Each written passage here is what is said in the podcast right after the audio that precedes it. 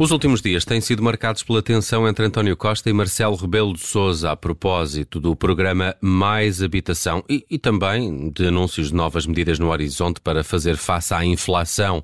Assuntos para discutir com o nosso convidado hoje no Direto ao Assunto, o antigo Primeiro-Ministro Pedro Santana Lopes, aqui também com a ajuda da Judite França, Bruno Vieira Amaral e Vanessa Cruz. Pedro Santana Lopes, bem-vindo à Rádio Observador.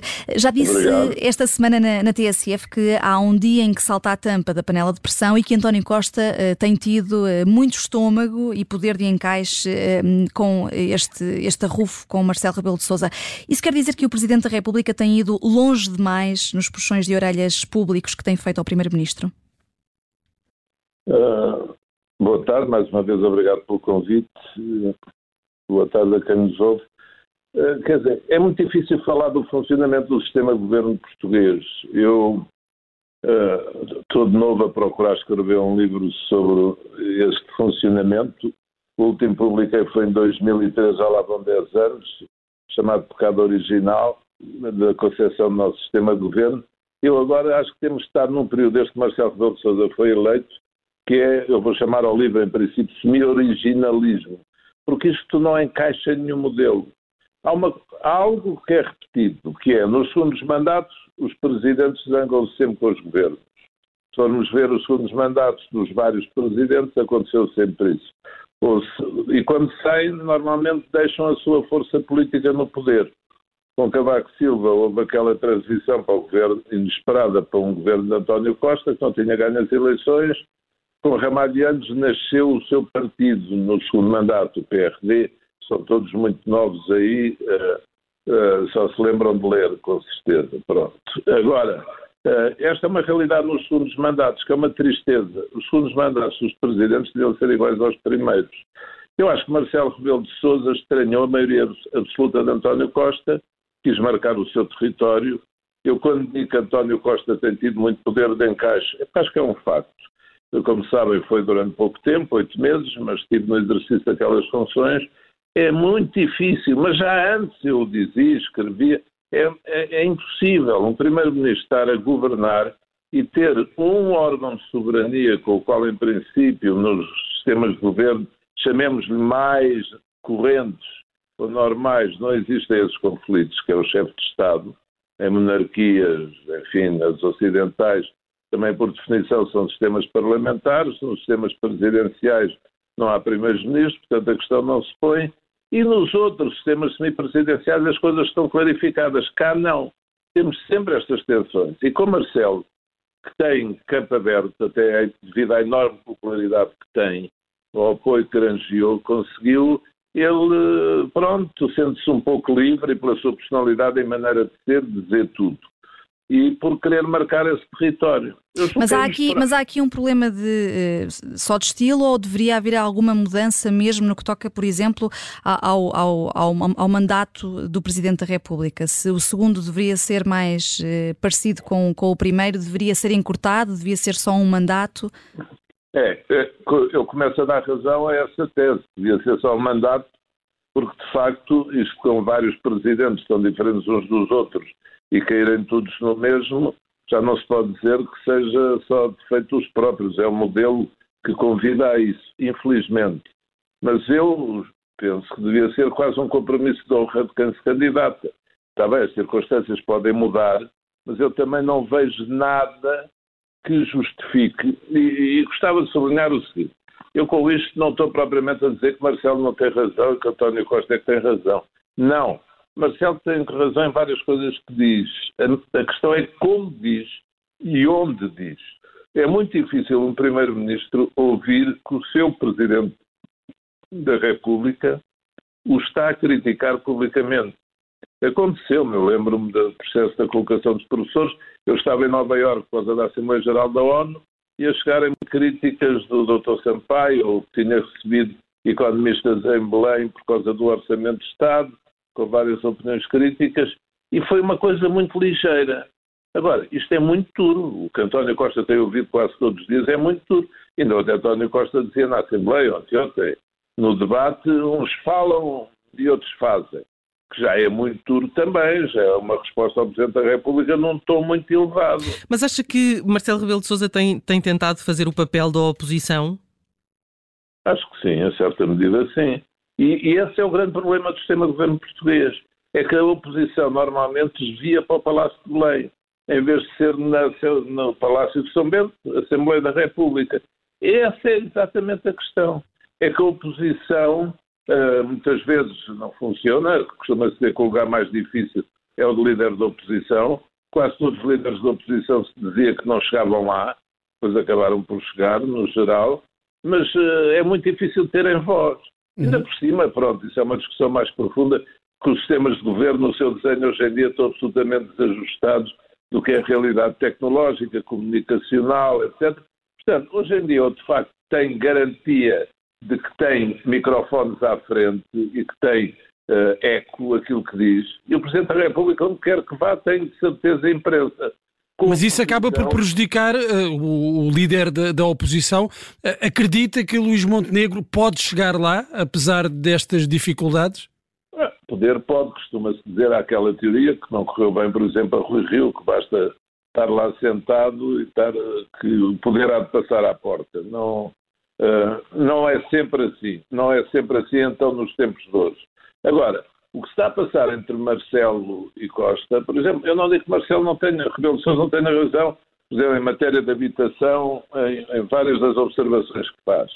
Agora, eu até ouvi, estava perto dele outro dia, no sítio público, na mesma cerimónia, quando ele disse aquilo dos, dos cartazes, das leis de cartazes e, e que na prática não são para passar à, à, à realidade, que são questões ideológicas é muito duro. Quer dizer, o, o, Presidente e o Primeiro-Ministro tiveram um relacionamento quase exemplar no primeiro mandato. E é assim que devia ser, às vezes até uma harmonia um pouco exagerada, diria eu. Mas quando Marcelo teve de marcar a posição, marcou. Por exemplo, no caso dos incêndios e com a Ministra Constância Urbano de Souza, ele foi duro e exigiu a demissão. Uh, praticamente, também mais numa ou duas situações. Neste momento, eu acho que as coisas estão a sair um pouco fora de controle. E, e isso quer dizer, Pedro Santana Lopes, que, que este pode ser o ponto de viragem nessas relações entre São Bento e Belém, ou o guarda-chuva ainda pode voltar? Eu acho que, isso digo com franqueza, acho que pode voltar. Qualquer um dos dois tem elasticidade suficiente, embora os elásticos, eu não sou especialista em física, nem pouco mais ou menos, era muito mau aluno na física, tenham limites de tensão mas qualquer dos dois tem jogo de cintura suficiente para restabelecer relações. E tem até uma boa relação pessoal, pelo que sabe, pelo que eu sei, também conheço isso minimamente. Acredito que pode voltar o guarda-chuva, até recíproco. A questão é do interesse político dos dois. Há aqui uma. Há aqui a natureza humana. Marcelo ter o primeiro-ministro os dois mandatos todos, sinceramente, eu acho que é o, o, algo que o incomoda. Ainda por cima, se a legislatura durar o tempo previsto, António Costa sair depois dele. Podem parecer questões menores, mas uh, Marcelo é um democrata, como António Costa é, acredito que ele se preocupa com a questão da alternativa. Só que ele, ao mesmo tempo que se preocupa e fala com ela, mas também não a ajuda muito. Ou, para ser uh, mais rigoroso, ajuda muito pouco. Ele passa a vida a dizer que não há alternativa, que a alternativa praticamente não existe. Agora vem com esta teoria de que o maior partido tem que ter mais do dobro dos outros na alternativa. Eu não estou de acordo com essa regra. Uh, estou de acordo com o sim, senhor quando ele diz que é preciso a oposição ser mais afirmativa, assertiva, etc. Agora, essa regra do ter que ser ter mais do dobro, por amor de Deus, isso varia com as circunstâncias. A questão uh, a questão é que ele, de facto, não ajuda, ou está sempre a fazer esses ralhetos públicos, também não ajuda a alternativa. Hum. Embora tenha razão quando diz que ela é precisa, já sabemos que sim. Por falar em alternativa, tem-se falado muito na importância das eleições europeias para o próximo ciclo político, hum. em particular para a continuidade de António Costa, mas um, falemos do PSD. Luís Montenegro terá condições para segurar o partido se perder as eleições europeias? Terá condições de ganhar, será mais difícil de perder. Ele pode ganhá-las. Uh, eu lembro-me, já que falei no tempo que fui nomeado Primeiro-Ministro, um mês antes Ferro Rodrigues tinha ganho com uma diferença enorme. Aliás, o, melhor resultado sempre do PS em eleições.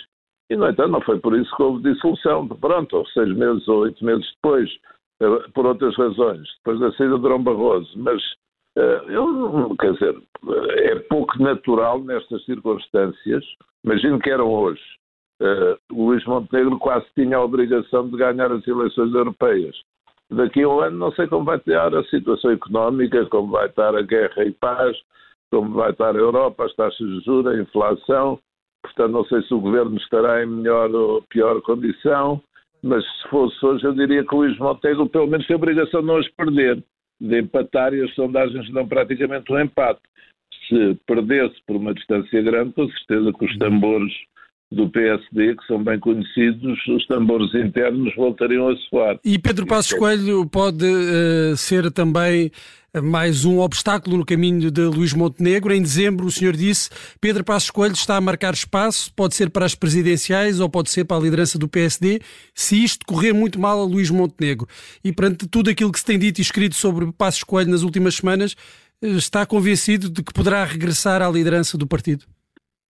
Não, eh, não leva mal que eu não quero entrar por aí, eu saí do PSD, sou independente, eu disse isso, de facto, pode ser Isso coloca numa posição privilegiada para comentar.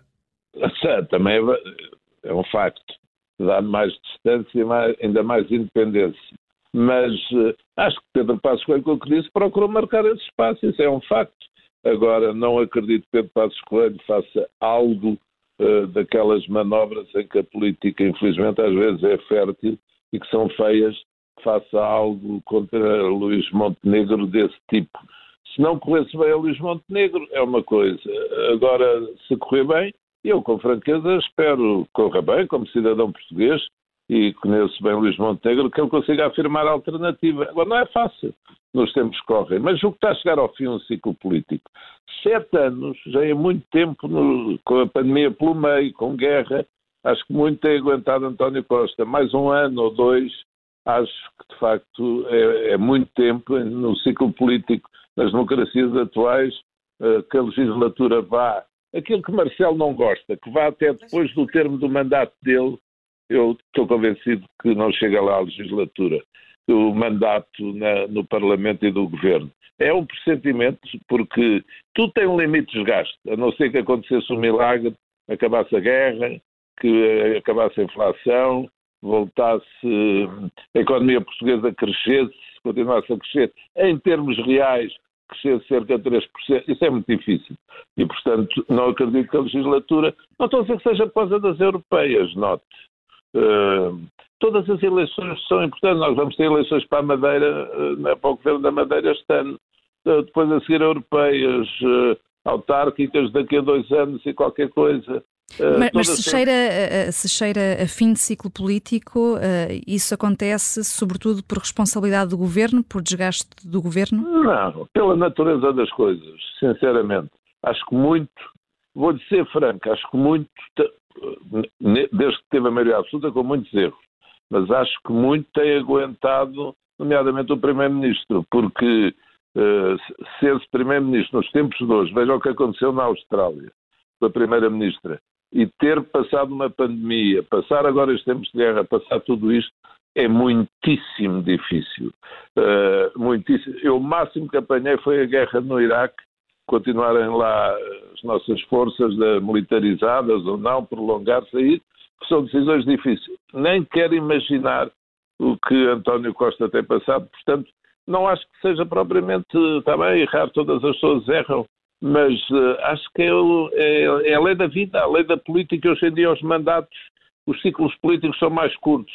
Olha, são mais longos, às vezes, os ciclos económicos, muito mais, como foi o passado da quase estagnação, da quase deflação, às vezes, nunca mais arrancava a subida de preços, que depois se tornou exagerada. Às vezes, hoje em dia, são mais longos os ciclos económicos do que os políticos. Por isso, eu acho que muito tem durado o governo os governos de António Costa e não vai ser fácil um terceiro folgo, se quiser, eh, porque ele já teve o segundo com as eleições convocadas por Marcelo ano passado, um terceiro acho seria uma proeza, apesar de que, pelo que sei de António Costa, ele gostaria de ultrapassar o tempo de Cavaco Silva na chefia do governo, nos 10 anos, não indo para a Europa. Portanto, há aqui muita coisa em aberto, há esse sonho do Conselho Europeu, uh, mas o que eu acho é que estamos a chegar ao fim de um ciclo político. Se é Marcelo que o vai provocar, se vai usar o poder de dissolução, se é o governo por saída do ministro A ou B que também se deteriora, não sei. Agora que há pouca energia para continuar este tempo, porque as reformas ou não acontecem, ou quando acontecem são muito contestadas. Hum. Há muita contestação na rua. Veja a da habitação, é um caso manifesto. Vamos, caso... vamos falar disso só para terminar, porque o nosso tempo está a chegar ao fim. Uh, em relação ao pacote mais habitação, acha que as autarquias deviam estar envolvidas?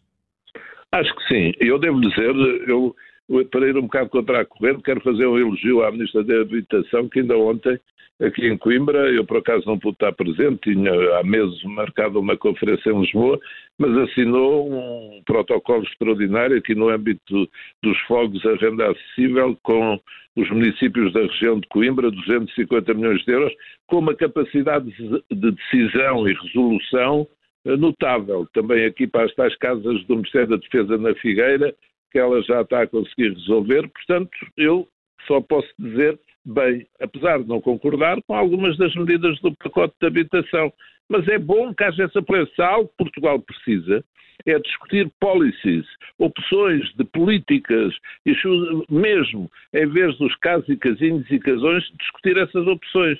Eu não concordo com algo. Bem, é absolutamente impraticável aquela questão das autarquias andar a identificar os palcos todos. Agora que as autarquias devem cooperar, isso sim. E um ponto principal Há um grave problema de habitação na sociedade portuguesa. Os principais partidos têm a obrigação de chegar a acordo para o resolver e o Presidente da República deve ajudar a que isso aconteça. Está bem, pode vetar este ou aquele diploma, promulgar um ao outro. Agora, todos sabemos que milhares e milhares de portugueses não conseguem encontrar casa ou pagar rendas casas que estejam ao, acesso, ao, ao, alcance da sua bolsa. E, portanto, para além do tempo da polémica, tem que haver depois o tempo da convergência e com toda a franqueza, hum, acho que pode haver condições para isso no Parlamento, apesar do tom que a polémica atingiu. Pedro Santarão Lopes, muito obrigada por ter vindo ao, direto ao assunto da Rádio Obrigado Observador. Obrigado também pelo vosso convite. Muito Até obrigada. Bom dia. Obrigado.